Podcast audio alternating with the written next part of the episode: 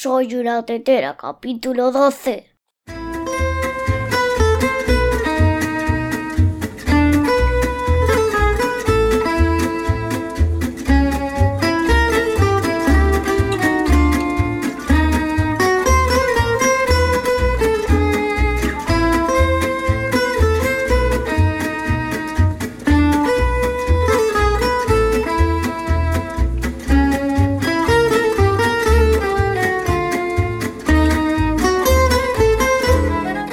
Hola a todos y bienvenidos a un capítulo más de este experimento llamado Soy una tetera, el podcast de tecnología con trucos, consejos, curiosidades y anécdotas sobre Internet en general y el desarrollo web en particular. Si tenéis cualquier tema que queréis que trate o alguna duda que creéis que puedo solucionaros, podéis escribirme en soyunatetera.com o en Twitter a soyunatetera. Este podcast empezó en el primer capítulo hablando, entre otras cosas, del fichero robots.txt. Os recuerdo que es un fichero de texto que se pone en la raíz de las webs, con el que se le dan instrucciones a los bots, como al Google Bot de Google, sobre qué partes de nuestro sitio queremos que indexe y cuáles no. O dónde está el sitemap de nuestra web y cosas así. Pues bien, hoy voy a hablaros de un proyecto que es la cara opuesta de la moneda, HumansTXT. HumansTXT es un fichero TXT que contiene la información sobre las personas que han intervenido en una web. Es un proyecto que nació en el año 2011 de la mano de un equipo de cinco personas, Abel Cabans, Abel Sutilo, Carlos Mañas, Juanjo Bernabeu y María Macías, y que consiste en un estándar que define eso, un tipo de fichero, el fichero humans.txt, que es como el robots.txt pero hecho para personas. En él, en vez de darle el tipo de información que le daríamos a un bot, pues le damos la información que le interesa a una persona, como con qué está hecha la web, quién la ha hecho, qué tecnología utiliza, cuándo se han hecho los últimos cambios. Pero sobre todo es una forma de darle crédito a los autores de la web.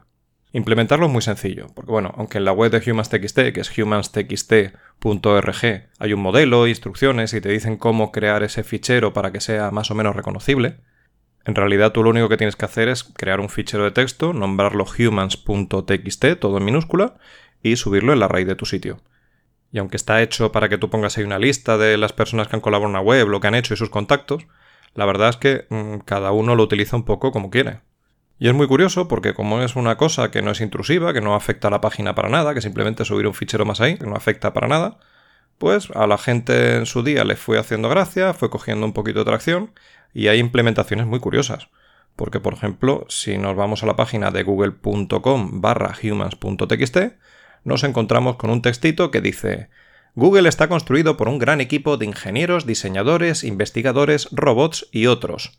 Me preocupa un poco lo de robots que están en muchas ubicaciones alrededor del globo. Se actualiza continuamente y está construido con una cantidad inconcebible de herramientas y tecnologías. Si quieres ayudarnos, entra en google.com barra careers.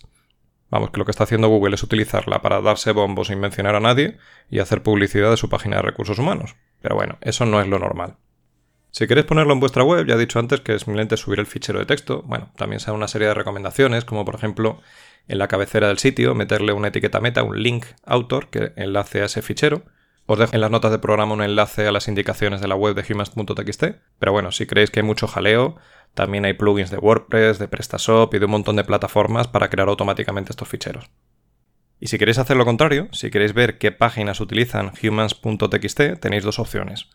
Por un lado, os podéis meter en humans.txt.org y en la sección Humans tenéis un directorio de páginas web que tienen fichero humans.txt donde podéis añadir la vuestra. Y también hay extensiones para casi todos los navegadores. Por ejemplo, hay tres extensiones para Chrome que lo que hacen es que te ponen un iconito en el navegador que se ilumina cuando la página que estás visitando tiene un fichero humans.txt y te deja pinchar en él para mostrarte el contenido de ese fichero. Antes de que os pongáis a mirar, yo os digo que en soyunatetera.com todavía no lo tengo metido, aunque bueno, de aquí a que publique esto a lo mejor me da por ahí y lo pongo.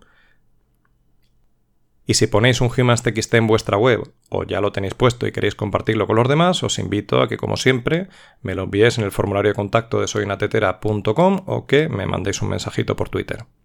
Porque ya es hora de que los robots dejen de quitarnos protagonismo y que se enteren de una vez de que los que contamos somos los humanos. Mis nuevos algoritmos de ofendidito me indican que ese comentario es vejatorio, discriminatorio, xenófobo y chulesco.